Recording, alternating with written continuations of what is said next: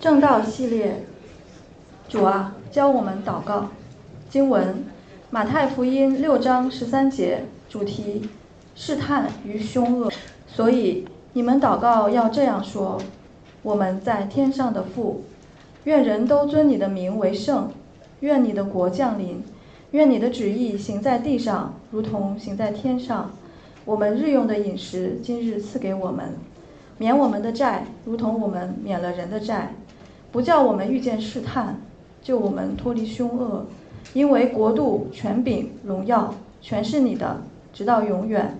阿门。这是上帝的话。弟兄姐妹们，主日平安。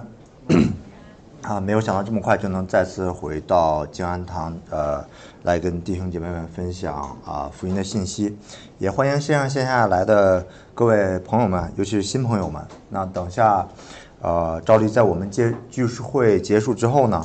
如果你是第一次来到我们当中的朋友，或者是之前你没有来得及向我们介绍你自己，那我们欢迎你留下来，能让我们认识你，也欢迎你们以后能够常来。我们也希望能够借着静安堂这个地点，能够向你们分享福音的信息。那我们今天的正道是主导文的最后一个部分，第六祈求，不叫我们遇见试探。那我们在前面几周呢，几乎讲完了整个主导文。那其中呢，我们强调了两个很大、很主导文很大的特点。一个，这是呃，就是说这是一个集体性的祷告，呃，并非是我们一个单独纯粹个人性的祷告，是因为神想校准我们的视角，让我们盼望神的国度与公义。呃，第二个特点呢，就是这个祷告是它让我们先去关注神的事情。之后再去关注我们自己的事情，啊，那有的时候可能我们关呃的祷告上来就是自己的事情，那整个祷告是从我们在天上的父，再到呃我们日用的饮食。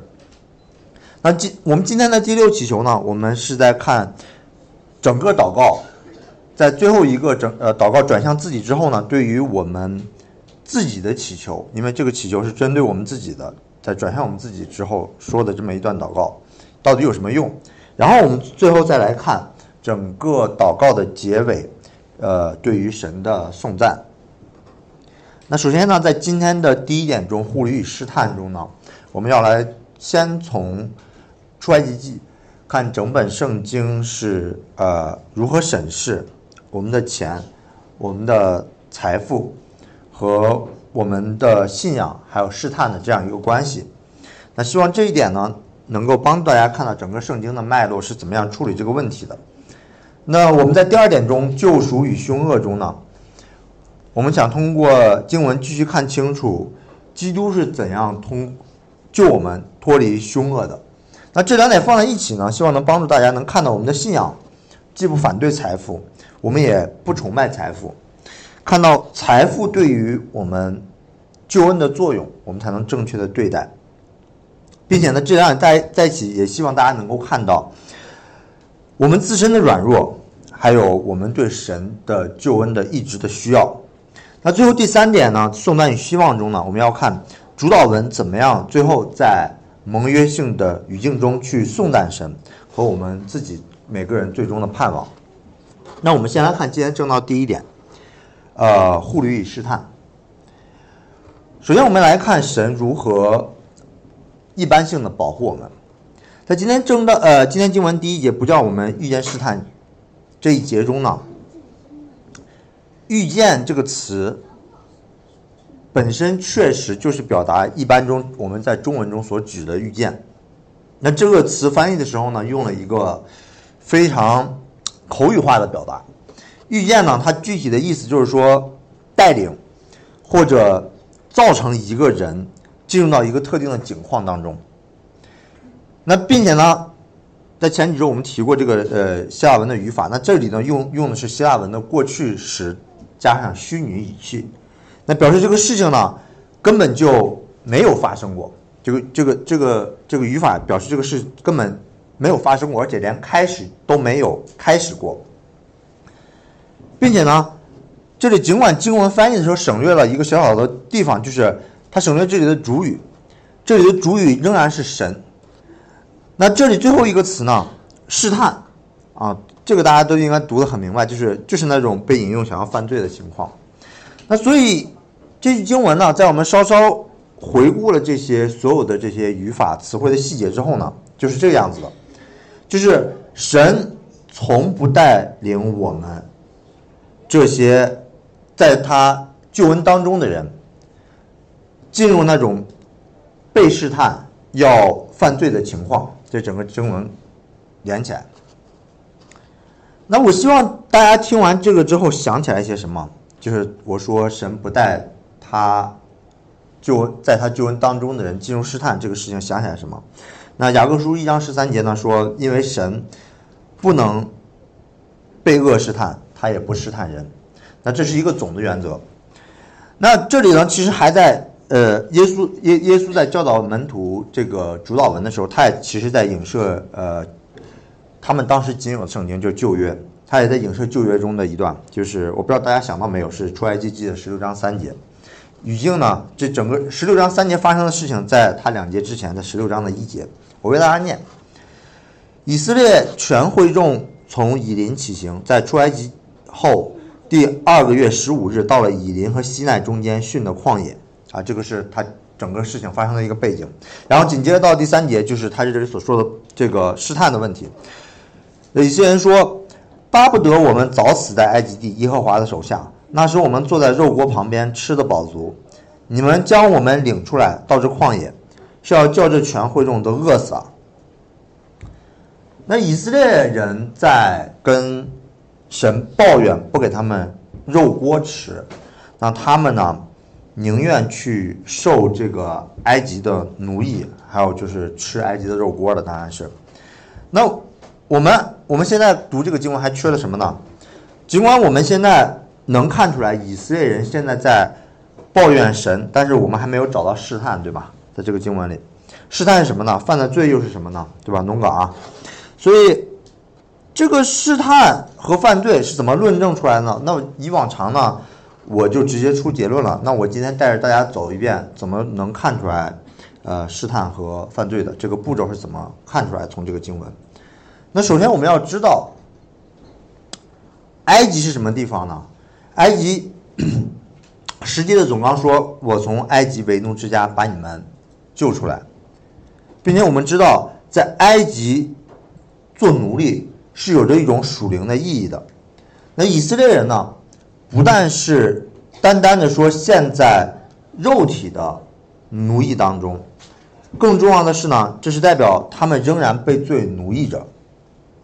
那第二呢，其二呢，就是他们看起来是像在神。”向神抱怨，是一个具体的生活上的问题，但是本质上呢，他们是在拒绝神，不相信神。在十六章，我们刚才读的十六章前一章是摩西刚刚称颂完神，那后面呢，就紧接着一章之后呢，他们立刻就拒绝了基本上摩西说的所有的话。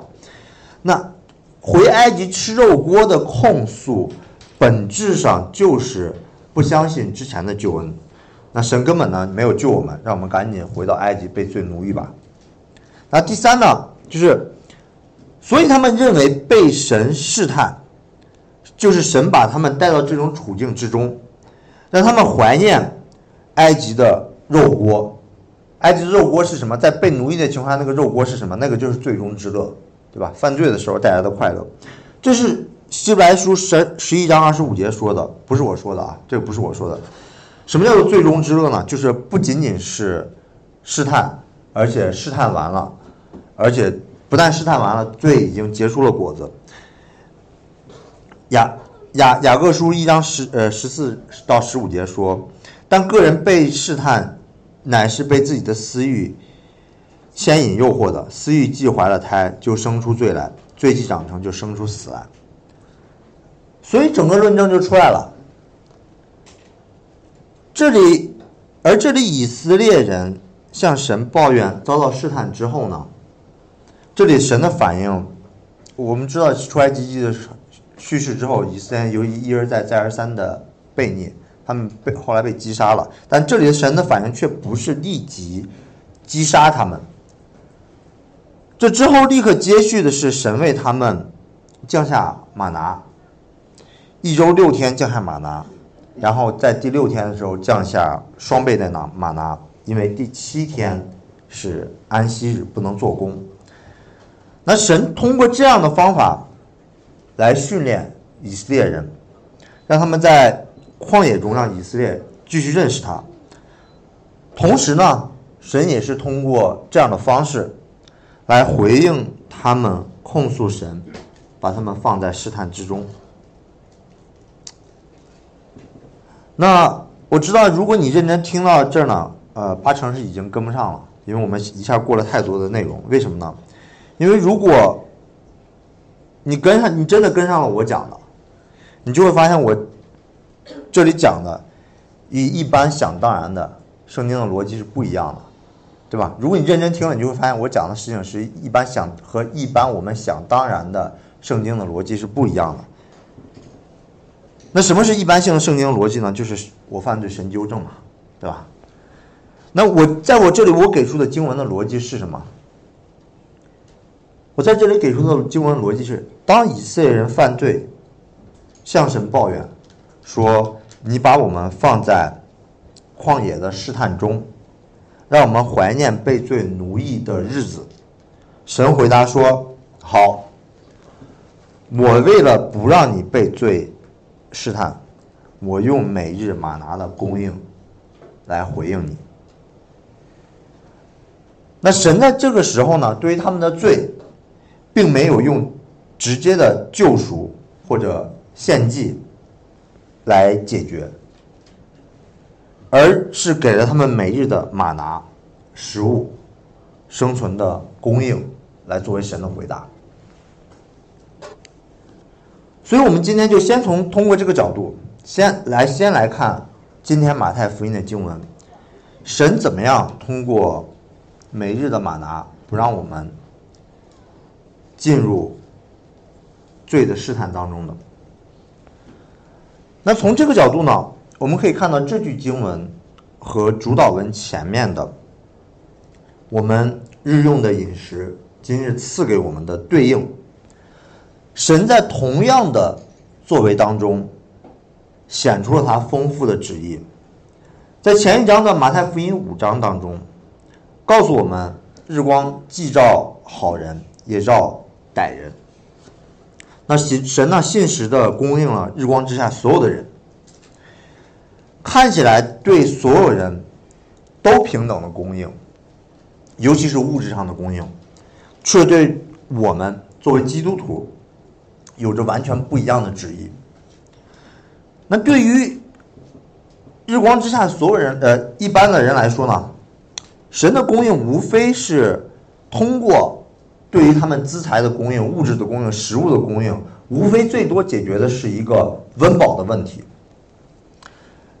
而对于基督徒来说，神在日光之下的供应显示了丰富的、更多的意义。那对于基基督徒来说，第一个特别的意义就是最直接的，就是神通过对我们每日的供应，帮助我们免离罪的试探。啊，你没听错。那现在的社会。虽然有的时候呢，啊，物资非常有用，但那毕竟是特殊时期嘛，你明白我意思吗？那正常情况下，正常一般情况下，有钱就够了，对吗？正常情况下，在这个社会中生存，有钱就够了，因为钱能换来生存所需要的一切物资和条件。但是多少钱算够呢？有没有想过多少钱算够？那一个月多少努力换来的工资才算够呢？那我在自己的。投资上花多少的心思，有多少的收益才算够？我想这个是对于基督徒来说尤其挣扎的一个问题。因为如果我们在钱的事情上花的时间太多，你不要说别人怎么看，对吧？我们自己作为基督徒都会觉得，呃，一门心思只挣钱，不像一个基督徒的样子。那如果你说那我不花心思吧，对吧？那社会压力这么大，不花时间多挣钱，怎么养老，对吧？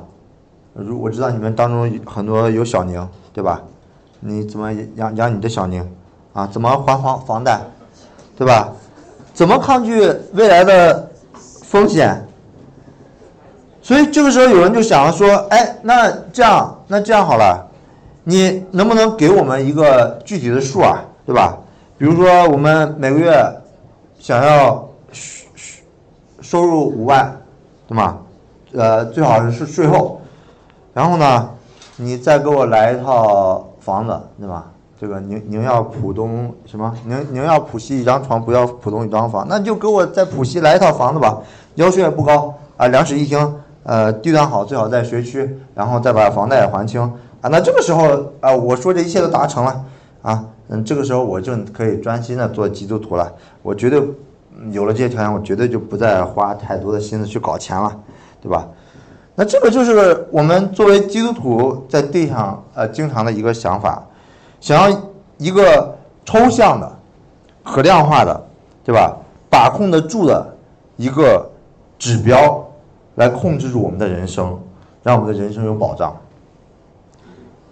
可是，神给我们的一切，无论是救赎，还是日光之下的供应，都是位格性的。什么意思呢？什什么叫位格性呢？就是他亲自供应我们，就像父母养育子女一样。他养育的是一个具体的那个人，对吧？他养育的不是一个抽象的规律，他给的帮助、付出的养育是一个具体的、根据情况而变的这样的一个供应，对吧？而不是一个指标、一个具体的东西放到那里就完了。那他在神在当时给以色列人的就是马拿，就是每天在旷野的食物。对吗？还给他还给他们帐篷，对吧？因为他们在帐旷野还要睡觉，对吧？然后就没了。这个是针对他们以色列人当时的情况给的他们当时具体的供应，对吧？那他神当时当时的以色列人其实不需要手机的，对吧？有了手机也没法用。那么所以那我们今天呢？在日光之下的供应，那有很多，那神就给我们其他的供应，而不仅仅是给我们一个帐篷让我们住。那箴言呢，也告诉我们这个关于神在日光之下供应的原则。在箴言的三十章八啊八到九节中说：“求你使虚假和谎言远离我，使我不贫穷也不富足，赐给我虚荣的饮食。恐怕我饱足不认你，说耶和华是谁呢？”又恐怕我贫穷就偷窃，以致亵渎我神的名。所以，神对于我们的供应，并不是说，哎，给我们个数，让我们看到这个问题不是具体多少钱算够的问题。他让我们看到的是，就如同主导文前面说的，他供给我们每天的饮食。就像之前正道说过的，不会有一天不给，也不会一次把未来十年饮食全部一次性的给到你今天的你手里。为什么呢？因为经文这里告诉我们说，这样你就不会犯罪了。那大家应该都有体会啊，穷的地方呢，往往各种形式的罪也多。那听听清楚我的话啊，这两种没有。因果性，但是它是有相关性的。人们因为穷呢，就可能会发明各种邪招去搞钱。那这个大家也都应当从各种渠道听说过，并且一开始可能是因为单单是因为生存，但大家也知道，往往到了后面呢，这种邪恶行为带来的邪恶呢，往往就开始深入内心，就开始愈发的成为一种邪恶的地上的生活方式，再加上他们邪恶的灵魂。而神通过每日供应我们日用的饮食，让我们免离这种试探，不让我们去走向这种邪恶的生存的道路。当然了，如果在座的各位，如果你真的要穷的付不起房租了，要睡大街了，那等会儿你这聚会结聚会结束之后呢，你直接直接来找我就好了，好吧？那同样的，对于富人，对于有钱的人，过多的钱也不能帮助他们不犯罪，往往起到的都是反效果，对吧？如果一个人年纪轻轻得到一大笔钱，往往呢就是他的心智被摧毁了，他开始走向了一个毁灭自己的道路。所以，我们看到神通过对我们在日光之下稳定的供应，帮助我们免离远离罪恶的试探，并且在这今天这这一点的结尾呢，我只能简单的再提一下了，就是神给我们日光之下的供应，不单单是帮我们这样负面的去抑制我们去犯罪，帮我们远离试探，还有一个非常正面的作用就在于。大家有没有想过今天的场地怎么来的？那今天的场地是通过各位的奉献，我们才有资财去支持这样一个场地。神通过对于我们所有人日光之下的供应，让我们有条件去给这样一个福音广传的地方去建立它，去一起支持它，去让这一切发生可能。这也是。神如何通过我们地上的资财给我们这样一个正面的作用，让不但是不让我们犯罪，同时也让这个让人远离罪恶的福音去得到广传。那非常简练的说过，我今天其实是非常简练的说神如何通过对于我们供应的帮助，帮助我们远离试探。那我们继续往下看经文，来看今天正道第二点。啊，救赎与凶恶。那大家听完第一点了，那一定会想到，如果神供应我们，让我们远离罪恶的试探，那我们还要耶稣干什么？对吧？那这这就是为什么我在第一点说，神借着对我们的供应，帮助我们远离试探，而不是替我们消灭所有的试探与罪。那带着这个问题呢，我们来看后面的经文。后面经文就紧接着是下下一句，救我们脱离凶恶。我们还是先来看一下这句经文的一些语法词汇上的细节，然后我们再来看。那“救”这个词呢，在这里用的和前面的很多词的时态用法一样，都是过去式加呃过去时加命令式。那表示过去发生的事呢，现在仍旧在发生，并且将来在完成。而句尾的凶恶啊，凶恶，呃，如果你你手中正好碰巧拿的是这个新译本的话，你会发现它翻译成了那恶者啊，就就呃脱呃脱离那恶者，或者更直白的说呢，就是魔鬼。那所以这句经文是在说，神一直在救我们脱离魔鬼的掌控。那回到，让我们再次回到圣经与马太福音这个大的语境里面。耶稣在这个时候在教导门徒这个祷告的时候，那神已经在这之前显明，耶稣就是那位救所有人脱离魔鬼掌控的这位应许之子。那这个时候我们要回看两件事情，就是魔鬼怎么掌控人和。耶稣怎么样救我们脱离魔鬼的掌控？那这就让再让我们再次回到回顾一下，重新回顾一下伊甸园的叙事。在创世纪的二章十五到十六节当中当中呢，神交给了亚当三重的任务，那代表着亚当的三重的职分，就是他需要修理这个园子，就是作为一个祭司和牧人。那同样的呢，他还要看守这个园子，就是亚当作为一个君王。最后呢，第十六节，神吩咐他的话给亚当，这个就是亚当作为先知的职分。然后呢，我们就知道亚当失败了。不仅仅是我们一般的会立刻想到，不仅呃这个是让夏娃吃了果子，对，但是不仅仅是因为让夏娃吃了果子，所以失败了。亚当没有尽到修理、看守园子的职责，同时也没有守住神给他的话。亚当在伊甸园中的失败，是他三重职分的失败，因为他没有用自己的行为挣得永生，而且更重要的是，不但是永生丧生，永生丧失了，这不是说永生丧失了是一个正面的事情，所以亚当回到了一个中立的状态中，对吧？在亚当之后，所有的人都要服在魔鬼和死亡的权势之下。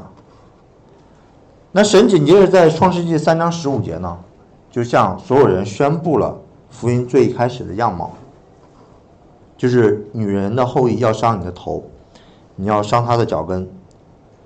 所以到了马太福音，终于那位要击杀古蛇魔鬼的应许之子要来了。在马太福音的四章。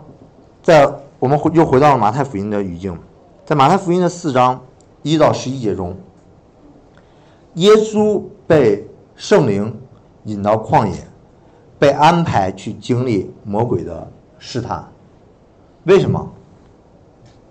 为什么是圣灵亲自引导？因为耶稣要扭转亚当的失败，耶稣要在此时开始为我们挣得天国。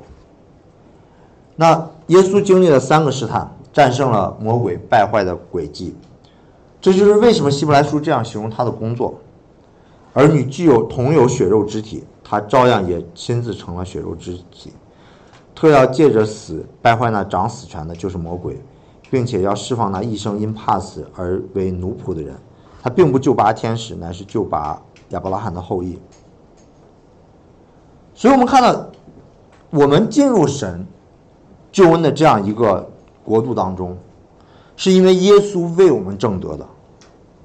这是在马太福音的语境当中，耶稣到底怎样救所有相信他的人脱离了魔鬼的掌控？耶稣是通过自己的行为为我们挣得了这样的一个特权，救恩的特权，并且我们再次对比。耶稣和亚当的作为，亚当是在伊甸园当中，从最一开始接受神的任务，到最后的失败，是一个逐渐的不顺服；而耶稣在这里，是从最一开始的顺服，一直顺服到死。在这个过程当中，他真实的为我们击败了魔鬼的权势。这就是为什么我们可以逐渐的去行律法，逐渐的从小到大，逐渐逐渐的开始真实的战胜试探。那如果我们还在这个试探上的问题犹豫，就证明我们还是没有看清楚耶稣基督他如何真实的在这个意义上。替我们击败了魔鬼，可以让我们开始真实的去成圣。那回到战争试探这个主题上，那说完了这个神从末世的意义上救赎了我们，所以我们我希望大家可以认清，我们不会在审判的日子被审判，我们也被神在日光之下保守。那。如果是我们战胜了生终极的试探，我们小的试探是不是也就能立刻战胜？啊，并不是。那容容我做一个类比，让大家明白我们现在的境况。那这一阵呢，叙利亚和土耳其地震了。那有次我看新闻上呃报道呢，叙利亚有个人被埋在楼底下了。啊，大概可能埋了有四层楼那么高，然后而且已经埋了一百五十个小时，那这个人居然还活着。然后呢，这个时候他很幸运的被救援人员发现了。那通过救援人员的不断的努力呢，因为埋了四层楼很高，所以救真的很难，终于把这个人救出来了。那我想这个人这个时候被救出来了，尽管一百五十小时可能已经很虚弱，但他仍然是非常欣喜的，欣喜若狂，对不对？那这么久的折磨，那看到曙光的来临，最后被救出来，我觉得这整个事情，就是我们基督徒在基督的称义中的绝佳的类比。我们是被一个外在的工作，在我们之外的工作，就是耶稣基督的工作，主动的救了我们，因我们因此得到了新的生命，进入了神救赎的国度。那现在呢？我说完了这块儿，我现在就开始虚构内容了。新闻后边我说的所有的内容，新闻里都没有，都是我自己虚构的啊。那现在呢？这个人被压了一百五十个小时，被救出来了。那他最应该干的活是什么呢？我觉得他现在最应该干的就是听话，对吧？听话，被抬到医院休息，对吧？打打点滴，打什么，对吧？但是呢，我们真是，我刚才说了，我们在称义中是这样的类比是被救出来了。但是呢，我们后面的虚构内容真实的情况却不是如此。我们。常常在日常生活中面临试探的情况，像什么呢？像是我们被从地震救出来之后呢，我们虽然肯定不会钻回去那个上面压了四层楼那个废墟里，但我们可能觉得说一层楼我还是能对付的，所以呢，我们就找一个上面压了一个一层楼的废墟里继续被埋起来，然后继续呼救。那你听了这个一定会觉得哦，这个太匪夷所思了，毫无理性可言啊！这怎么可能有人还会爬进废墟再被埋起来呢？如果你这么想就对了，因为我，哎，春节正好是我来讲的，最最大的体现之一，我上次说了，最最大的体现之一就是对于理性的扭曲，而我们只要还要继续活在这个世上，身上就一直还会有罪的残余，并且我们只要活在这个世上。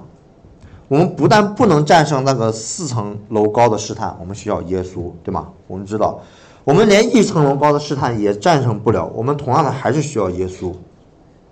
那与此同时呢，神救我们脱离的，也不仅仅是那个四层楼高的废墟，他也救我们脱离那个一层楼高的废墟，甚至是一面墙的废墟。神救我们呢，不是救我们一次就完了。神是不断的救我们脱离大大小小的试探，直到他再来的时候。那神在末世的层面救我们，带我们进入他永生的国度。神也帮助我们，救我们脱离大大小小的试探。可是这个时候，我们现在的行为还是不会完全。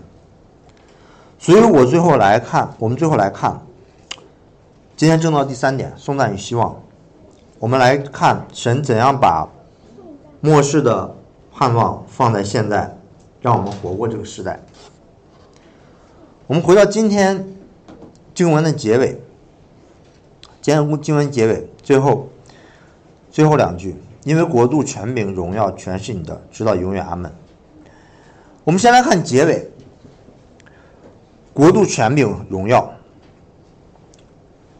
那如果你有机会听到啊，无论是在静安还是在徐汇，听了整个主导文系列的正道，你就会发现，整个主导文是个完全国度性质的祷告，因为马太福音本身就是一本专注于神的国的福音的这样一本书。那。让我们快速回顾整个祷告，然后我们最后来看整个颂赞。一开始呢，一开始是我们天上的父，愿人尊你的名为圣，告诉我们因因为耶稣的救赎，我们和父神的关系发生了一个彻底的改变。以前是永远隔着不完全的中保，现在是因为耶稣基督为我们挣得的救恩，我们可以同为后嗣，同盟应许。称呼天父为父，校准我们对于父神这样一个有位格、活活的神的这样的一个概念。后面紧接着是愿你的国降临，愿你的旨意行在地上，如同行在天上。那我们作为已经真实承受救恩的人，也是有福活在新约时代的人，因为我们能够相比旧约的基督徒更清楚的见证。神的救恩怎么样施行在地上？神的子民真的怎样真的被拉进他救赎的国度当中，拉进他永生的国度当中？已经因为已经借着耶稣基督的第一次到来被完全的成就了。我我们活在这个整个的救赎完成，同时也在施行的过程当中，直到耶稣第二次再来将这一切工作完全完成的时候，那我们在这个等待的过程中，等待神救恩的国度完全的终结性的成就的这个过程当中，期待神国度的降临。然后之后的祷告转向了我们。免我们日用的饮食，今日赐给我们，让我们看到我们需要校准自己的心。神既没有抛弃我们，嗯，不攻击我们每日的饮食，也没有把未来所有的饮食一日赐给我们。神供应我们每日的饮食，让我们看到我们每日的饮食最终指向的是神信实的供应，也是神旨意的成全。然后就是上一周的内容，免我们的债。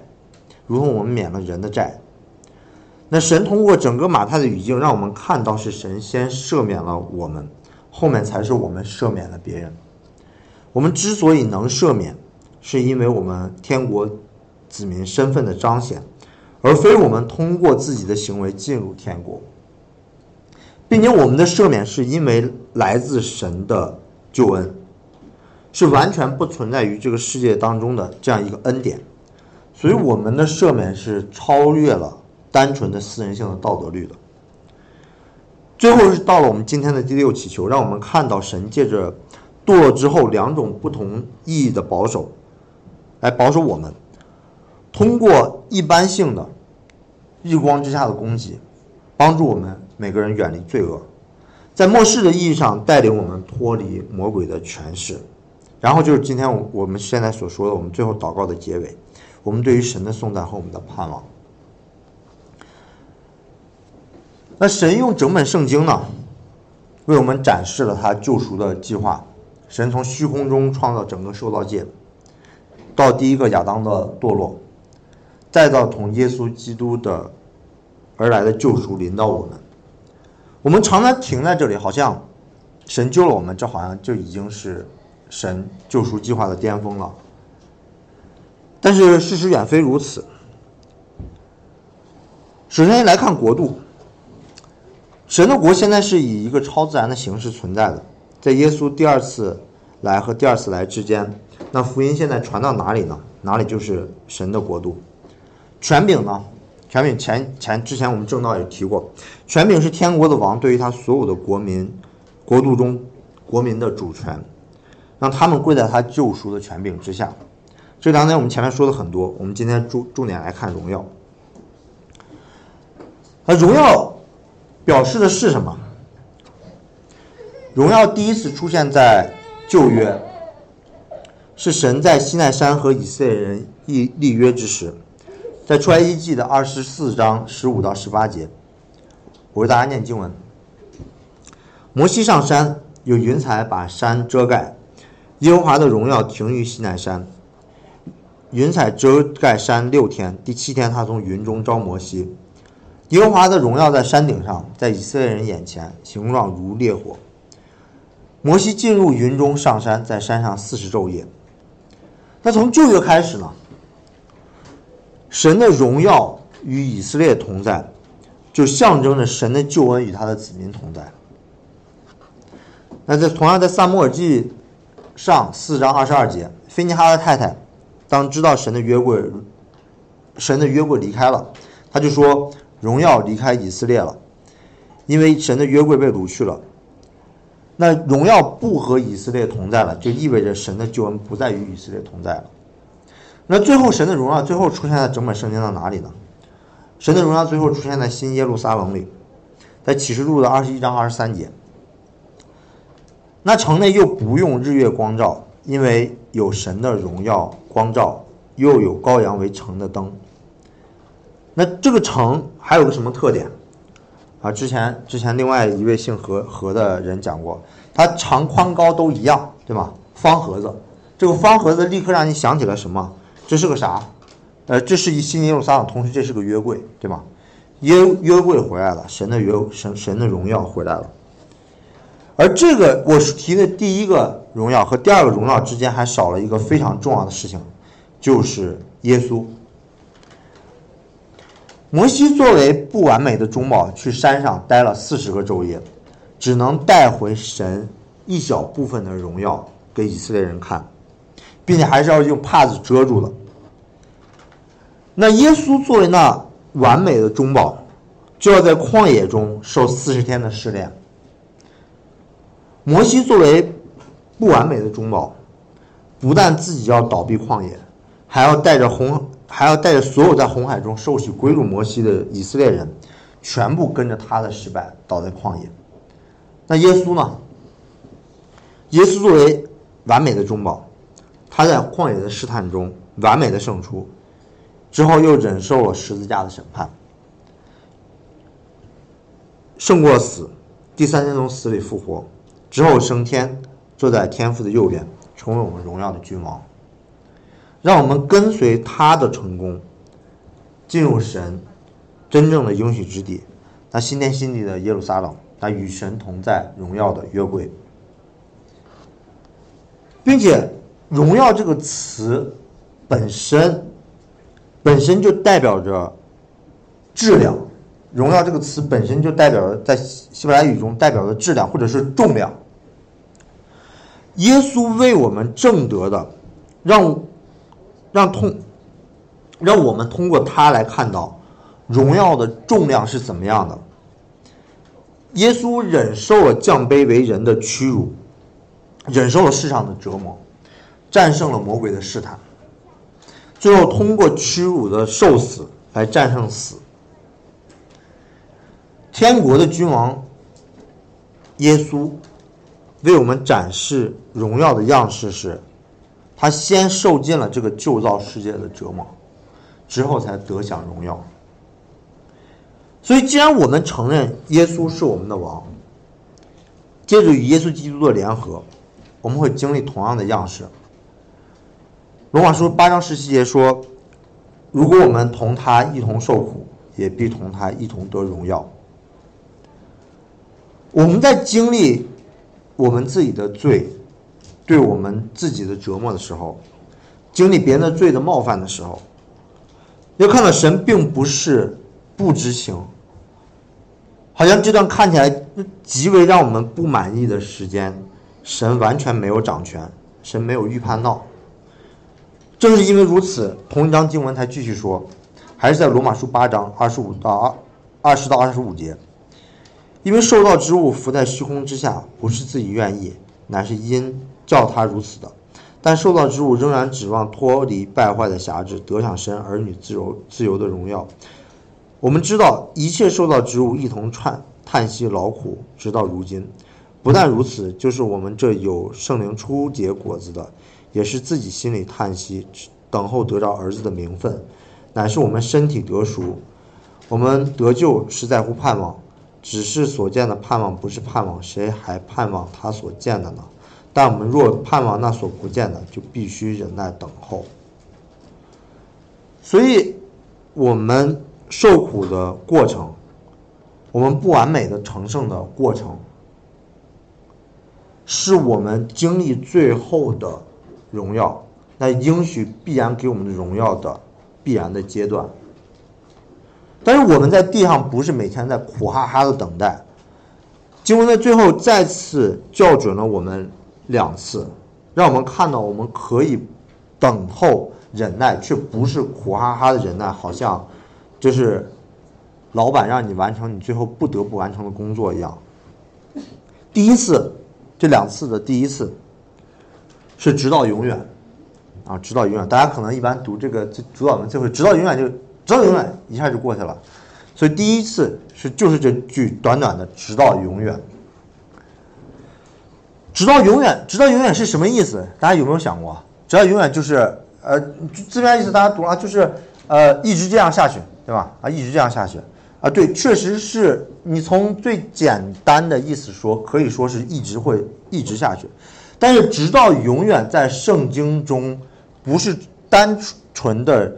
告诉我们一个时间的概念，时间的长度，直到永远，首先是，直到永远，首先是神立约的语言，直到永远，首先是神立约的语言。撒母耳记下七章十六节，撒母耳记下七章十六节说：“你和你的家，你你的家和你的国必在我面前永远坚立，你的国位也必坚立，直到永远。”这是与神与大卫立约的语言，听到没有？直到永远。而马太福音的一章一节就在说，神通过耶稣基督实现了他与大卫所立的约。我们的信心，我们之所以有信心，我们之所以有能够坚持下来的信心，我们可以等到那凭眼见看到那极重无比的荣耀那一天，不是因为我们你们的坚持。是因为神本身他自己的信实，所以神愿意为那承受应许的人格外显明他的旨意是不更改的，就起誓为证。这就是为什么神用立约的语言。而诗篇也让我们看见，当人承受这样的应许的时候，回应也是颂赞神的信使。在诗篇的一百五十五章十八节，但我要。称颂耶和华，从今时直到永远。你们要赞美耶和华，直到永远是神立约的语言，是神的信使，是神起着指着自己的名启示的信使，让我们在这种乘胜等待的过程中有盼望。同时，神也用他丰盛的荣耀，让我们在等待的过程中保守我们，超越我们的所思所想。实验让我们在每周的敬拜中，让我们每周来到教会的弟兄姐妹，在参与到敬拜中，欲尝天安的滋味。天国的景象如此之真，让我们看到，我们愿意期盼。同时，第二个照准我们视角的，也就是最后一个，就是结尾的阿门。那当我们在今天的敬拜结束之后，我们之后的生活中，一定还是会忍受这不完美的成圣的过程。诗篇的作者会质问神：神，我们要到几时呢？约翰在意意象中看到的圣徒，也同样发出了呼求：神啊，要到几时呢？神对这个问题没有告诉我们具体的时间。神要告诉我们的是，直到他国度完全降临之前，他会亲自的、位格性的，像看顾儿女一样来看顾我们。而最后看到这一切成就的约翰，说出了我们所有人的回应：“阿门。”主耶稣啊，我愿你来。我们一起来做一个结束祷告。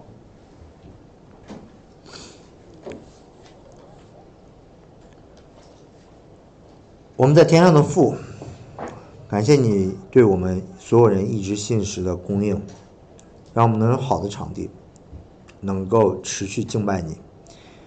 也感谢你，让我们有地上的资财，帮助我们远离试探。感谢你通过你的独生爱子耶稣基督，救我们脱离魔鬼撒旦的奴役，让我们可以开始在地上过敬虔的生活。我们最后颂赞你的名，感谢你。在万事以先，为了你自己的荣耀，定义拣选我们。主，我们求你继续看顾我们在地上的生活，保守我们的心，远离试探，更新我们的盼望，直到再见你面的那天。我们以上祷告是奉我主耶稣基督的名求，阿门。